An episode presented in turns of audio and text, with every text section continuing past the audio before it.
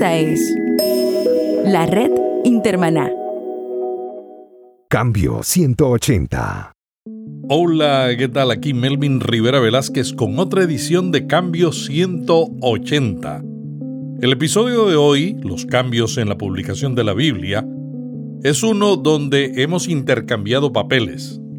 Por lo regular, yo soy el entrevistador. Hoy, Jesús Rodríguez Cortés, del podcast Teo Byte, es el que me entrevista. Jesús es puertorriqueño, tiene una maestría en teología, dirige la unidad de redes de una de las principales empresas telefónicas de Puerto Rico y produce un excelente podcast sobre teología en tiempo de las redes. Es uno de los podcasts que escucho y recomiendo. En el episodio TV026, Jesús me entrevistó sobre el tema de los cambios en la publicación de la Biblia. Aquí les dejo la entrevista. Cambio 180. En mi casa yo tengo cerca de 30 Biblias distintas y las he venido coleccionando a través del tiempo. De repente me encuentro utilizando aplicaciones móviles de la Biblia mientras predico, mientras visito una comunidad de fe y ando siempre con el teléfono de un lado y con una Biblia impresa de otro. ¿Cómo ha ido cambiando la difusión de la Biblia a través del tiempo? Teotecnología.com presenta Teobytes Busque una taza de café, de té o de chocolate y siéntese a la mesa con nosotros porque este tema será de gran bendición a su vida y a la vida de su iglesia. Saludos y bendiciones, les habla Jesús Rodríguez Cortés y les doy la bienvenida a esta edición de Teobytes. Nos acompaña Melvin Rivera Velázquez para dialogar sobre la Biblia y su difusión a través del tiempo. Melvin es comunicador, conferenciante, escritor y podcaster. Su pasión es ayudar al desarrollo de líderes para que logren sus metas y alcancen un nuevo nivel. Posee una experiencia extraordinaria liderando organizaciones nacionales e internacionales. Ha dictado conferencias sobre liderazgo, comunicación digital y publicaciones en más de 35 países. Escribe y produce semanalmente el blog y el podcast para líderes Cambio 180. Melvin tiene una maestría en Administración de Empresas. En la actualidad es el director de publicación bíblica mundial de las Sociedades Bíblicas Unidas, uno de los publicadores más grandes del mundo. Sobre todas las cosas, Melvin ama al Señor y le sirve con pasión en toda encomienda que cae en sus manos. Melvin para mí ha sido un modelo a seguir. Él ha sido la persona que inició en mí el fuego por iniciar un podcast. Ha sido un amigo, consejero hermano, alguien a quien aprecio mucho y aunque no nos hemos visto la cara, el mundo digital nos ha unido en una amistad que va a permanecer por siempre. Así que Melvin, te doy la bienvenida a Teobytes. Muchas gracias. Es un privilegio estar en el podcast que siempre escucho. Qué privilegio también enorme. Aprovecho esta oportunidad para recomendarle el podcast Cambio 180, que es el podcast que yo también escucho siempre. Qué extraordinario que ambos podamos estar juntos en el mismo espacio. Melvin, ¿cuál es el estado de la distribución de la Biblia en el mundo hoy? La distribución de la Biblia ha tomado un, un interesante camino. Por ejemplo, el año pasado en todo el mundo las sociedades bíblicas distribuimos 34.4 millones de Biblias. Y uno diría, bueno, pero estamos viviendo en la época de los mileniales, los mileniales ven la Biblia como un libro antiguo. Sin embargo, aun cuando la tecnología está en todos los lugares, hay más Hay más teléfonos celulares que inodoros y que cepillos dentales en el mundo.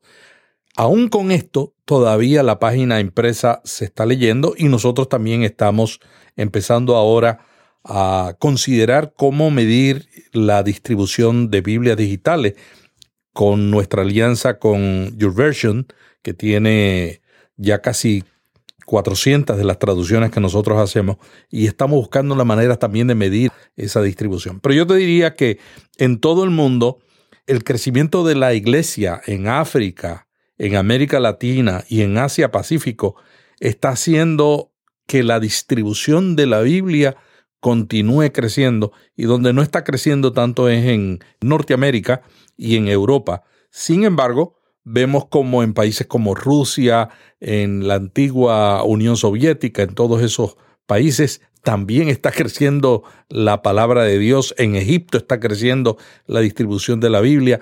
En países musulmanes como Indonesia, que es el país más grande del mundo, con el porcentaje más grande del mundo con musulmanes. Y en Indonesia no solamente está creciendo la palabra de Dios en la distribución de la Biblia, sino que las sociedades bíblicas tenemos una imprenta en Indonesia imprimiendo Biblias no solamente para Indonesia, sino para los países vecinos. A pesar de toda la tensión que hay en el mundo con el islamismo, a pesar de que hay una nueva generación que necesitamos adecuarnos a su manera de comunicar para presentarle la palabra de Dios, aún con todas estas circunstancias, la distribución de la Biblia sigue creciendo en el mundo. ¿Cómo tú entiendes ha ido cambiando la comunicación del mensaje de la Biblia a través de los tiempos? Es muy interesante cómo ha ido cambiando. Por ejemplo, yo he estado este último año viajando mucho a Alemania porque el año que viene se celebran los 500 años de la Reforma y a mí me ha tocado dirigir por tercera vez la Convención de Publicadores de las Sociedades Bíblicas que reúne a los directores de traducción y de publicaciones de los más de 150 países en los cuales nosotros servimos. Y en Alemania el año que viene en marzo, eh, yo estoy organizando el evento que se conoce como la Convención de Publicadores.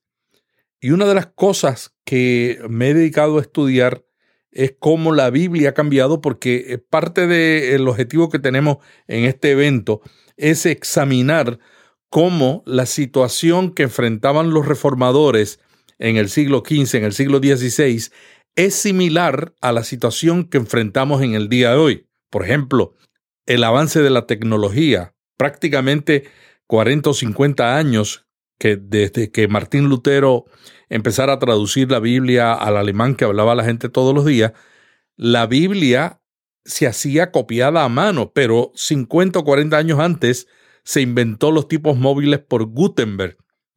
Y eso transformó por completo la distribución, la publicación y distribución de la Biblia. Y nosotros vamos el año que viene yo he seleccionado un centro de convenciones que queda a una hora de Wittenberg, que fue el lugar donde Lutero tuvo todo su ministerio. Y mira lo que vamos a examinar en esa convención, y yo quiero compartirlo porque creo que todas las iglesias evangélicas, católicas del mundo debemos celebrar la reforma, pero los aspectos que nos unen de la reforma, como son la visión de Martín Lutero para traducir la Biblia cuando la mayoría de la gente no sabía leer y escribir, eso es un aspecto visionario. Poca gente tiene la visión de crear algo cuando la gente todavía no lo está usando. Eso es creatividad. En primer lugar, la creatividad y la visión de Lutero. Y en segundo lugar, la contribución a la traducción de la Biblia, a que la gente tuviera acceso a la palabra de Dios. Y en tercer lugar, el uso de la tecnología porque Lutero fue un genio utilizando la tecnología. Yo estuve visitando el Museo de Gutenberg hace uno o dos años cerca de Frankfurt y quedé impresionado con lo que vi en el Museo de Gutenberg. Los primeros libros que se publicaron por décadas, yo diría que era prácticamente de 10 libros que se publicaban, 9 eran Biblias.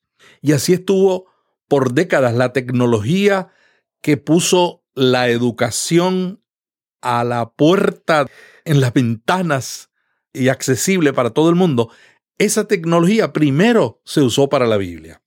Y mira cómo ha sido la historia de la publicación y distribución de la Biblia. Cuando se inventaron los tipos móviles, primero por, bueno, los chinos fueron los que comenzaron, Gutenberg los desarrolló, pero primero, después que los chinos los, los, inventaron, Gutenberg los desarrolló y cuando Gutenberg los desarrolló, en ese momento, producir, copiar una Biblia tomaba tres años. O sea, que no era como ahora que tú tienes 30 Biblias y fuiste a una librería y compraste una y mañana y ordenas una por internet y te llega en, en una semana o par de días. En el tiempo de Gutenberg, la Biblia tomaba tres años en copiarse. Monjes en los conventos iban con manuscritos en piel, iban escribiendo versículo, versículo y versículo. Y eso es una cosa extraordinaria que todavía nosotros cuando vemos esos manuscritos nos quedamos asombrados, la pasión que tenían estos monjes para que la Biblia se comunicara. Pero no solamente tomaban tres años, sino que para hacer una Biblia en el siglo XIV se necesitaban matar 170 terneros por cada Biblia. O sea, una Biblia le costaba la vida 170 terneros. No era posible como ahora uno decir, bueno, ahora estamos destruyendo árboles, ¿no? Que no es lo bueno, no es para que nos sintamos contentos, pero por lo menos no es lo mismo un árbol que un animal. 170 terneros para poder producir una Biblia. Y el costo de una Biblia era el equivalente de 89 mil dólares por una Biblia. Imagínate, cuando tú le sumas los 170 terneros, la característica principal es que no habían Biblia. Entonces, cuando no hay una Biblia, ¿qué sucede? El precio se dispara, ¿no? Es como cuando tú vas a un sitio, no hay agua, entonces el agua cuesta más cara. Esa fue la primera parte de la Biblia. O sea, nosotros recibimos la Biblia a través de la transmisión oral, luego a través de los manuscritos que se hicieron, pero cuando llegó a, la época de Gutenberg en el siglo XIV, eran 170 terneros, costaba 89 mil dólares. Cuando se inventa la imprenta, todo cambió. Fíjate lo que hizo la tecnología, y tú que eres un tecnólogo, Jesús, te vas a alegrar de esto. En tres años se empezaron a hacer 180 Biblias. O sea, de una Biblia cada tres años, cambiaron los muñequitos y empezamos a tener 180 Biblias en tres años.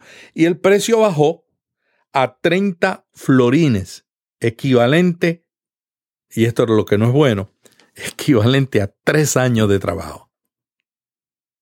¿Te puedes imaginar lo difícil que era tener una Biblia cuando tú tenías que trabajar tres años, más de tres años, porque era el equivalente a tres años, pero tú, no, tú tenías que comer, tú tenías que vestir, tú tenías una familia, tenías que estar trabajando para poder conseguir una Biblia impresa.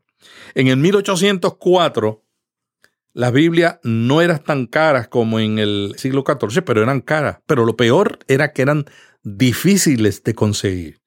Y hubo una niña que se llamaba Mary Jones en Inglaterra, en el país de Wales, que tenía tantos deseos de tener una Biblia que ella estuvo trabajando por años hasta que consiguió el dinero para comprar una Biblia. Cuando fue a la casa del pastor, que era la manera en que se distribuían las Biblias, el pastor le dijo, mi amor, se me acabaron las Biblias y no sé cuándo llegan. Y, no sé cuándo llegan era una realidad porque la Biblia no se encontraba todavía en el 1804. Este pastor fue conmovido por esta niña que aprendió a leer y ahorró por años Mary Jones para comprar una Biblia que él dijo, tenemos que reunirnos y empezó a llamar a otros pastores y dijeron, tenemos que hacer algo para que la Biblia esté traducida en todos los idiomas y para que la Biblia esté accesible. Y ahí nació la primera sociedad bíblica, la Sociedad Bíblica Británica y extranjera. Ahora Jesús, fíjate lo que pasó después. la Sociedad Bíblica Británica Extranjera también aprovechó las nuevas tecnologías. Uno dice, pero es que la tecnología, hay gente que cree que la tecnología no es de Dios, la tecnología es de Dios. Dios, Dios le dio al mundo la tecnología. Y la Sociedad Bíblica Británica lo que hizo fue tomar las tecnologías nuevas como la impresión en presas con energía de vapor, con placas de metal y papel más barato, y enlazaron esos con la impresión de volúmenes más pequeños e iniciaron un trabajo, empezaron a hacer Biblias ya, no como las que se hacían en la imprenta de Gutenberg, que se necesitaba un truck para cargarlas porque eran grandísimas, sino que empezaron a hacer Biblias de unos tamaños más manejables, ¿no? Y enlazaron esas impresiones en volúmenes pequeños e iniciaron un área en el trabajo editorial y de traducción de la Biblia. Entonces, de ahí en adelante es que nosotros hemos tenido el desarrollo de la traducción y la publicación de la Biblia. Tenemos casi 500 traducciones completas de la Biblia, aunque hay 6.000 idiomas en el mundo, muchos no están en uso o están en desuso. Y nosotros ahora mismo estamos traduciendo 100 traducciones de la Biblia en 100 días que es un reto, terminarlas en 100 días, porque las empezamos hace tiempo. Y ese reto lo estamos tomando con mucho ánimo. Pero ¿a dónde nos lleva esto, Jesús? Esto nos lleva a que la combinación de los líderes de la iglesia de una visión, o sea, creerle a Dios y ver oportunidades donde los demás ven retos, donde los demás ven barreras, nosotros ver oportunidades. Tener una visión Número dos, aprovechar la tecnología y tener en el corazón de uno principalmente el deseo de que la gente reciba la palabra de Dios y no tanto el liderazgo este que está tan de moda hoy de, primero yo, segundo yo y tercero yo. Yo creo que si nuestro liderazgo tuviera esos tres factores de visión, tecnología y centralización en el otro y no en mi ego, yo creo que el mundo sería diferente porque la iglesia tendríamos líderes más activos y logrando cosas como las que hicieron los reformadores. Yo creo firmemente en una misión dentro de ese mundo tecnológico que puede llevar a cabo esa visión, de enlazar y de echar mano de estos sistemas para provocar cambios y entregar los mejores materiales que podamos entregar. Melvin, te escuché recientemente hablando con Loida sobre el reto de los mileniales y si leen o no leen. El asunto es que sí leen, contrario a lo que muchas personas podrían decir. Mi hija es milenial y todos los días, varias veces al día, ella tiene en su mano un libro que carga a donde quiera que va y que lee. Así que sí están leyendo. En ese sentido, esto me lleva a preguntarte, dentro de este mundo tecnológico, esta difusión bíblica, ¿cuáles son los retos más significativos que enfrenta la difusión de la Biblia en el mundo? Mira, yo te diría que los retos más significativos es para mí, y esto mucha gente se va a sorprender, es el gatekeeper. O sea, nosotros trabajamos en alianza con las iglesias. Las iglesias tienen que ponerse al día en la tecnología y en los retos que tenemos con las audiencias como la generación milenial y la generación Z. Los muchachos están recibiendo la comunicación a través de juegos, a través de aplicaciones, a través de libros impresos, a través de ebooks a través de YouTube. Si nosotros no entendemos que hay un solo mensaje y muchas puertas, y la iglesia empieza a trabajar no solamente encerrada en las cuatro paredes, esperando que vengan todos a mí, ¿entiendes? Sino salir a buscar al desamparado, al abandonado, al necesitado, y salir a buscarlo a través de las redes sociales, a buscarlo, pero a buscarlo con el objetivo de unirlos a una comunidad. Una de las cosas que no ha cambiado es la importancia de la comunidad. Y para mí la comunidad más importante en este siglo es la iglesia. Porque tú no tienes otro lugar. Por ejemplo, los que vivimos en Estados Unidos y que llegamos de inmigrantes de otros países. Yo vine de Puerto Rico y cuando yo llegué me di cuenta que en este país todo el mundo trabaja independientemente, no hay un sentido de comunidad como el que tenemos en nuestros países latinoamericanos. La iglesia es la que nos provee ese sentido de que es un grupo de apoyo. Sin la iglesia, yo no sé cómo la gente llega a este país y sobrevive, porque la primera generación es la más que sufre, sobrevive con esa circunstancia.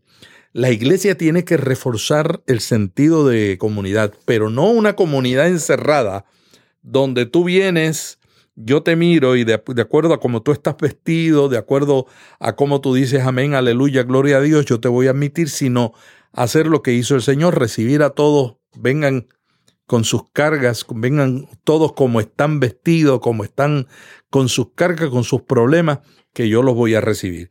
Y salir a buscarlo, ¿no? Salir a buscarlo. Y salir a buscarlo usando las tecnologías que ellos utilizan. Los jóvenes, según varias estadísticas, los adolescentes, 40% de ellos están leyendo libros impresos, pero no leen todo libro impreso. Ellos leen ciertos libros impresos. Los ebooks también hay gente que los lee, pero no todos los leen en ebooks. ¿Cómo la iglesia puede ver la tecnología no como una moda, no como un show, sino realmente como una herramienta para alcanzar a esa generación que perdemos? Para mí, esa comunidad que es la iglesia es más necesaria en una época tan difícil como hoy y solamente la podemos lograr desarrollar cuando salimos afuera e invitamos a la gente tal y como está. Melvin, los medios digitales han ido cambiando la difusión.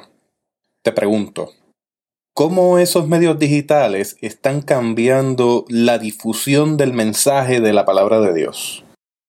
Hay varias maneras. Las aplicaciones tienen sus ventajas y tienen sus desventajas. Por ejemplo, cada día yo leo menos libros impresos porque a mí me gusta tomar nota y me gusta copiar textos de las cosas que leo. Me gusta leer en letra grande, ya mi vista está cansada y entonces, una manera elegante de decir, ¿no? Tengo la vista cansada. Tengo la vista cansada. Se llama presbiopia. ¿Y sabe lo que significa del griego al español? Ajá. Ojos viejos. Ah. pues yo como tengo vista cansada, prefiero controlar lo que leo. Yo he sido publicador de la Biblia por décadas. En las sociedades bíblicas estuve por muchos años produciendo todas las Biblias que hacíamos para todas las sociedades bíblicas en América Latina, 2.7 millones de Biblias al año. Ahora estoy a cargo de la estrategia y capacitación de los 150 países del mundo. O sea, yo vivo en la página impresa. Yo estoy desarrollando y visitando imprentas en China, en Corea, en Alemania, en España. Mi mundo de trabajo es la palabra impresa, pero mi contribución a las sociedades bíblicas y a la iglesia, yo la veo llevándolos a otro punto y es a ver lo digital no en contra de lo impreso, sino al lado. Ahora mismo nosotros estamos desarrollando una aplicación que hemos lanzado recientemente en Brasil, donde tuvimos 45 mil descargas y ya está en español, se llama Biblia Plus. Es una aplicación que tiene tres características. Yo te diría que cómo se diferencia de otra. La primera es que cuando usted compra una Biblia de estudio, porque las traducciones son gratuitas, cuando usted compra una Biblia de estudio, las notas de su traducción son independientes del texto, lo cual a nosotros nos ha tomado mucho trabajo, porque yo recuerdo cuando yo dirigía publicaciones que hicimos la Biblia Reina Valera 95 de estudio, cuando hicimos la Dios habla hoy, cada notas están de acuerdo al texto. O sea, el texto, una traducción literal de la Biblia requiere un tipo de notas. Una traducción dinámica requiere otro tipo de notas. Bueno, pero esa es una verdad. Pero por otro lado, es una desventaja.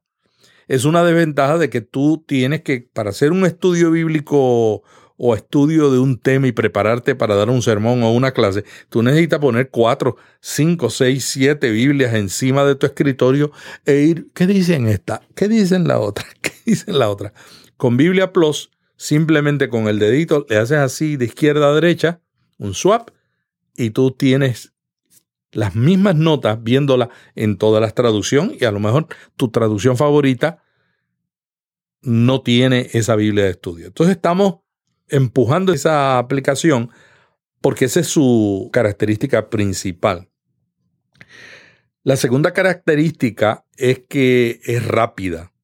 Y la tercera característica es que va a tener Biblias de estudio, el texto griego, el texto hebreo. Si usted es un estudiante de seminario, usted va a poder ver el aparato crítico del griego en esta aplicación, pero también va a ver todas las notas de las Biblias. Por ejemplo, ahora mismo en Taiwán, la Sociedad Bíblica está haciendo una Biblia de estudio que llevan 10 años, literalmente. 10 años trabajando. Es la Biblia de estudio más completa que yo he visto en mi vida. Pero yo no hablo chino, yo no hablo mandarín. Entonces nosotros ahora estamos trabajando con ellos para que se traduzca al inglés y luego esperamos que en América Latina pues las traduzcan también al español. Entonces, el hecho de que nosotros tengamos acceso a todas las Biblias de estudio de la fraternidad, por lo menos en inglés y eventualmente en español, va a ser un cambio dramático. Pero nosotros estamos muy preocupados, Jesús, con que hay gente que se va a quedar leyendo. Por ejemplo, yo no veo de esos 34 millones de Biblias que nosotros distribuimos al año y que sigue aumentando. Yo no creo que eventualmente la gente va a estar comprando Biblias económicas y las iglesias, las Biblias económicas que nosotros producimos en el mundo, en América Latina, por lo menos más de medio millón de Biblias son de ese tipo. Son Biblias económicas que las iglesias usan para evangelismo. Yo creo que eventualmente las iglesias no van a necesitar eso. Tú lo que tienes que hacer es decir, hermano, ¿quieres leer la Biblia? Préstame tu teléfono. Préstame tu teléfono, entra a YouVersion y saca cualquiera de nuestras traducciones o entra a Biblia Plus, la saca las traducciones, pero con la ventaja de que puede ser de no con notas de estudio y otro material de gran provecho. Entonces, no tiene sentido que, por ejemplo, las sociedades bíblicas de África con las que yo trabajo, precisamente en dos semanas voy a Sudáfrica a darle una capacitación. En esas sociedades bíblicas en África, donde la iglesia está creciendo enormemente, Nigeria es más grande que Estados Unidos y la iglesia está creciendo en Estados Unidos, no está creciendo, aunque la iglesia de Estados Unidos más antigua, más grande, pero no está creciendo.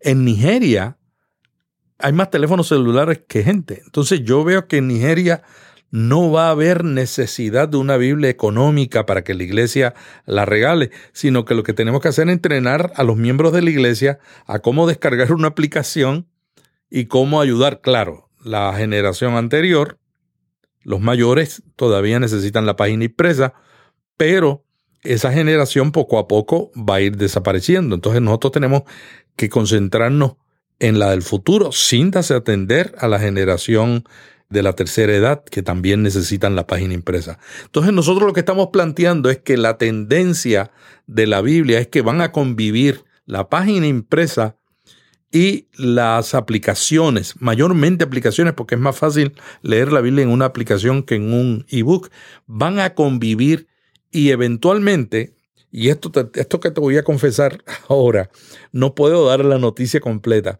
pero la semana pasada estuvimos en una reunión con nuestro colega, el grupo digital, y el, consultor que trabaja con mi equipo, Nelson Saba, y ya estamos preparando una solución para conectar la página impresa y las aplicaciones, que va a ser bien innovador, no puedo dar detalle.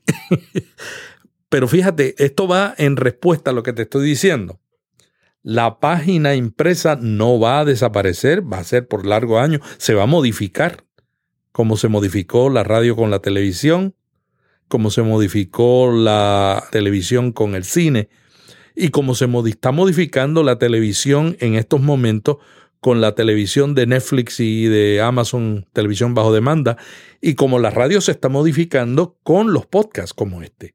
Cada uno va modificando el otro medio. Y yo creo que se va a modificar, pero las iglesias vamos a seguir compartiendo las escrituras en ambos medios, en el medio impreso y en el medio digital, pero cada día el digital va a tomar más fuerza.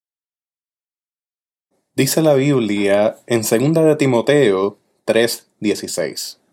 Toda la escritura es inspirada por Dios y útil para enseñar, para redaguir, para corregir, para instruir en justicia. Melvin, al cierre de esta edición de Theobites, yo quisiera que tú tuvieras unas palabras finales para nuestra audiencia a modo de recomendación, un cierre pedagógico, de tal manera que podamos llevarnos eso como parte de ese tesoro que es la palabra de Dios en nuestra vida. Yo le voy a dar una recomendación a los pastores y líderes que escuchan este podcast, Theobites. No dejen de compartir la palabra de Dios. Cuando yo era un niño de 12 años en Santa Isabel, en el sur de Puerto Rico, llegó un misionero y un día me dice, Melvin, fui a San Juan a la Sociedad Bíblica, compré una Biblia y una revista La Biblia en las Américas y me la regaló. Yo no tuve una experiencia de encuentro con Dios con esa Biblia, pero fue mi primera Biblia. Luego llegaron otros misioneros a una misión en el barrio Pastillo de Juana Díaz y empecé a trabajar con ellos como locutor de radio y allí tuve una experiencia viendo la Biblia en la vida de la gente que me rodeaba. Diez años después, yo era el director de la Sociedad Bíblica. Ocho años después, yo era el publicador de la Reina Valera del 60 para todos los 20 países de habla hispana. También fui el director de la revista La Biblia en las Américas y ahora estoy trabajando como director de publicaciones a nivel mundial en los 150 países. Una Biblia que usted entrega, usted no sabe Usted no tiene idea de lo que puede hacer. Y no tiene que predicar. Y no tiene que dar sermones ni hacer un exégesis. Viva el mensaje que está entregando. Muchas gracias. Muchas gracias, Melvin, por acceder a esta entrevista. Dentro de tu atareada agenda, ha sido un privilegio enorme el conversar con uno de mis mentores, te doy gracias por todo el esfuerzo que estás llevando a cabo a través de las redes en tu tiempo libre, haciendo un podcast que, si bien es cierto que ocupa de tu tiempo limitado, también es cierto que nos ha bendecido a muchas personas que te escuchamos. Quiero aprovechar esta ocasión para recomendarle que usted escuche Cambio 180. Puede ir a la página cambio180.com y ver allí todas las notas de cada uno de los episodios de Cambio 180. Igualmente puede visitar la tienda de Stitcher o la tienda de iTunes para suscribirse a este podcast extraordinario. Se los recomiendo, yo lo escucho todas las semanas, al igual que Melvin también me escucha como parte de Teobytes todas las semanas. ¿Es así, Melvin? Así es, señor. Me levanto los lunes por la mañana y yo digo, ya el mío lo escuché, ahora voy a escuchar de Jesús. Te escucho el lunes a primera hora. Hacemos exactamente lo mismo. Hasta aquí esta edición de Teobytes. Gracias por darnos el privilegio de llegar hasta ustedes a través de las redes informáticas. Será hasta el próximo episodio. Que la paz y la gracia de nuestro Señor Jesucristo sea con ustedes. Muchas gracias a Jesús Rodríguez Cortés del podcast Teo Bytes, que me entrevistó en su programa y me dio también permiso para utilizar esta grabación en Cambio 180. Jesús es puertorriqueño, tiene una maestría en teología, dirige la unidad de redes de una de las principales empresas telefónicas de Puerto Rico y produce un excelente podcast sobre teología en tiempo de las redes. Teo Bytes es uno de los podcasts que escucho y recomiendo. Y este fue el episodio 026 donde me entrevistó sobre el tema de la Biblia. Hasta la semana que viene. Hasta aquí Cambio 180. Cada semana, Melvin Rivera Velázquez dialoga con destacados invitados sobre temas de interés para pastores y líderes. Cambio 180 le ayuda a mantenerse relevante en un mundo cambiante. Si este podcast le gustó, vaya a iTunes y suscríbase para recibirlo automáticamente lo publiquemos. También déjenos ahí una valorización y comentario. Para más artículos sobre estos temas, visite cambio180.com. Cambio 180.